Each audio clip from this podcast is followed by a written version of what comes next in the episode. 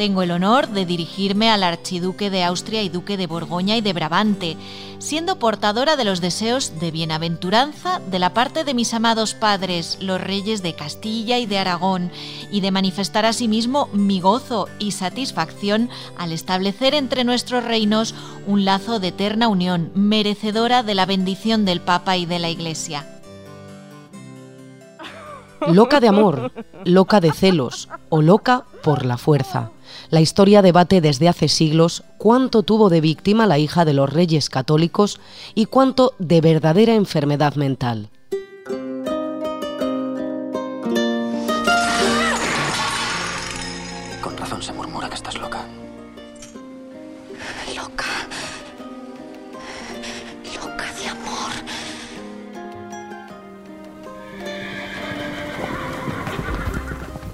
Nacida en Toledo el 6 de noviembre de 1479, Juana de Castilla recibió una educación esmerada, por empeño de su madre Isabel la Católica, que bien sabía lo complicado que era para una mujer progresar en una sociedad dominada por los hombres. Pronto, la infanta destacó en el dominio de las lenguas romances, y en el latín, en interpretación musical y en danza. Con la intención de aislar políticamente a Francia, los Habsburgo cerraron una serie de alianzas con los reyes católicos que incluían el matrimonio de Felipe I, llamado el Hermoso, con la brillante infanta. Juana de Castilla contrajo matrimonio a los 17 años para empezar una vida conyugal marcada por las infidelidades de su marido y por la absoluta soledad. Resulta muy difícil diagnosticar una posible enfermedad con tantos siglos de distancia, pero desde siempre los expertos han planteado que lo que empezó como una psicopatía leve, agudizada por su aislamiento y su temprano despertar sexual, derivó con los años y los disgustos en un cuadro esquizofrénico.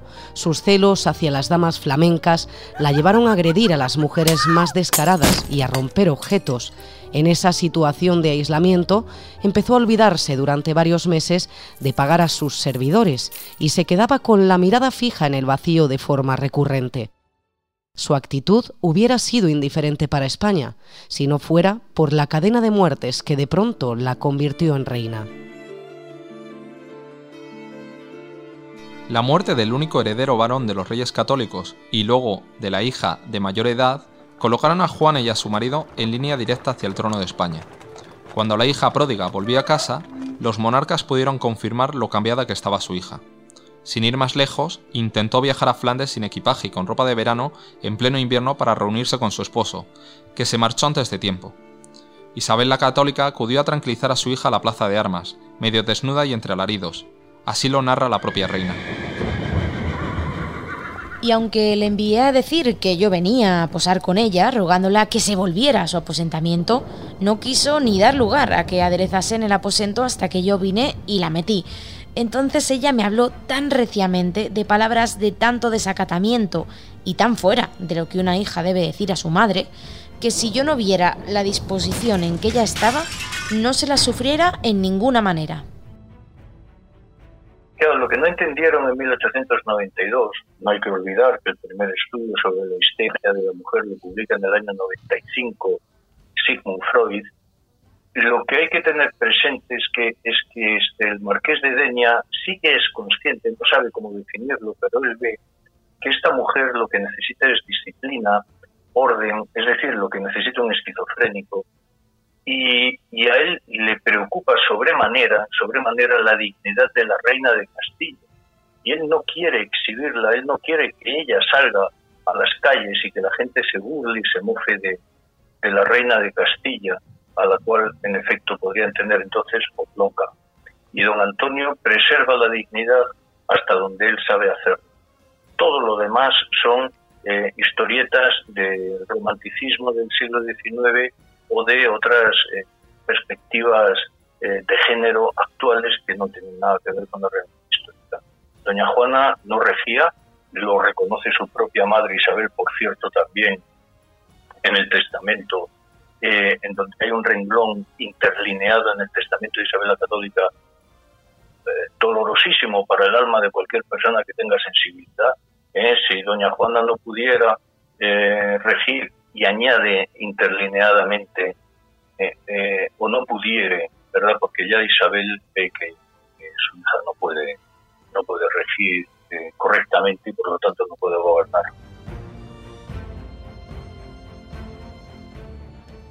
Aunque Juana se marchó detrás de su marido, no le quedó más remedio que volver tras la muerte de su madre. Jamás la volvió a ver con vida. Isabel dejó la corona a su hija, pero, sabiendo sus problemas mentales, apuntó que en caso de incapacidad gobernaría por ella su padre Fernando. Felipe el Hermoso, definido por muchos como un torturador psicológico, no se mostró para nada de acuerdo e inició una guerra contra el aragonés. Quien pagó el precio más alto fue Juana. Tanto Fernando como Felipe airearon en la península su locura y la necesidad de ser ellos quienes gobernaran en su nombre. Juana, al oír lo que decía su padre de ella, negó la mayor. Me juzgan que tengo falta de seso, y por ser cosa de tal calidad y maliciosamente dicha, hablad con el rey, mi padre, de parte mía, porque los que eso publican no solo lo hacen contra mí, sino también contra su Alteza, porque no falta quien diga que le place de ello a causa de gobernar nuestros reinos, lo cual no creo, siendo su Alteza Rey tan grande y tan católico, y yo su hija tan obediente. Claro que Felipe no era mejor que Fernando. Quería reinar a cualquier precio. El embajador español en Flandes le escuchó decir antes de viajar a España. Este cuerda o loca la reina, yo haré lo que a ella y a mí perteneciere, y cobraré Castilla contra voluntad de quien me lo resistiere. Don Felipe de Austria, alias Felipe el Hermoso, era un perfecto maltratador. Él ve cuáles son las debilidades eh, psíquicas de su esposa y entonces ahí ahonda y mete el dedo en la llama y todas estas cosas para hacerle cuanto más daño mejor y poderla incluso intenta retirarla del ejercicio del gobierno. Verdaderamente la, actitud moral de Felipe de Hermoso es deleznable. Felipe terminó haciéndose con el gobierno de Castilla tras un largo forcejeo con su suegro. Para ello no solo tuvo que enfrentarse a Fernando, sino silenciar a Juana y reducirla a la mínima expresión política. Si la reina no estaba loca, entre todos la enloquecieron. Doña Juana, primera reina de Castilla, no tenía una percepción coherente de la realidad y digamos que tenía los pies un poco despegados del suelo. Pero vamos, eh, cualquier otra interpretación de estas que se hacen ahora, de que si era perseguida por los hombres y cosas por el estilo, a mí me parece que no tiene mucho sentido, porque su madre Isabel I, la reina católica, fue reina de fue reina de Castilla y dominó bastante a Fernando, por cierto. Es decir, las, las mujeres entonces podían ser reinas perfectamente sin tener por qué aguantar los envites de los hombres, que yo creo que estos son los prejuicios del siglo XX y del siglo XX. La actitud de su marido y la sucesión de muertes que azotaron a su madre, a sus hermanos, a sus sobrinos, terminaron de destrozarle los nervios. Cuando su marido falleció de manera extraña a poco de empezar su etapa como rey de Castilla, la salud mental de Juana colapsó. Juana desenterró a su marido a la luz de las antorchas para llevarlo a Granada. Pidió a los presentes en Burgos, embajadores incluidos, que confirmaran que se trataba del cadáver de Felipe tras lo cual inició un espectáculo fúnebre por los pueblos de Castilla que duró más de un año. Lo narró con claridad un testigo de aquellos días, Pedro Martir de Anglería, cronista y consejero de los reyes. En un carruaje tirado por cuatro caballos, traídos de Frisia, hacemos su transporte. Damos escolta al féretro recubierto con regio ornato de seda y oro. Nos detuvimos en Torquemada, en el templo parroquial guardan el cadáver soldados armados, como si los enemigos hubieran de dar el asalto a las murallas. Severísimamente se prohíbe la entrada a toda mujer. Juana deambuló durante meses junto al cadáver. Recorrió una Castilla devastada por la peste hasta que Fernando regresó de Aragón para poner fin a la anarquía. Decidió internar a su hija en Tordesillas y allí permaneció 46 años de cautiverio. Los delirios fueron a más. Su hijo Carlos, que reinaría en su nombre, la mantuvo allí y solo la visitó un puñado de veces, y allí, encerrada, murió.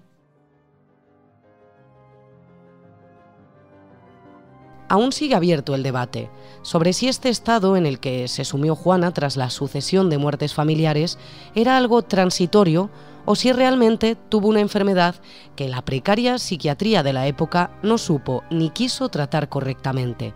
En el siglo XIX, Juana se convirtió en la loca a ojos de los románticos, que la tenían más como un personaje literario que real. Ni siquiera hoy es fácil dar con una respuesta que aúne historia, literatura y medicina.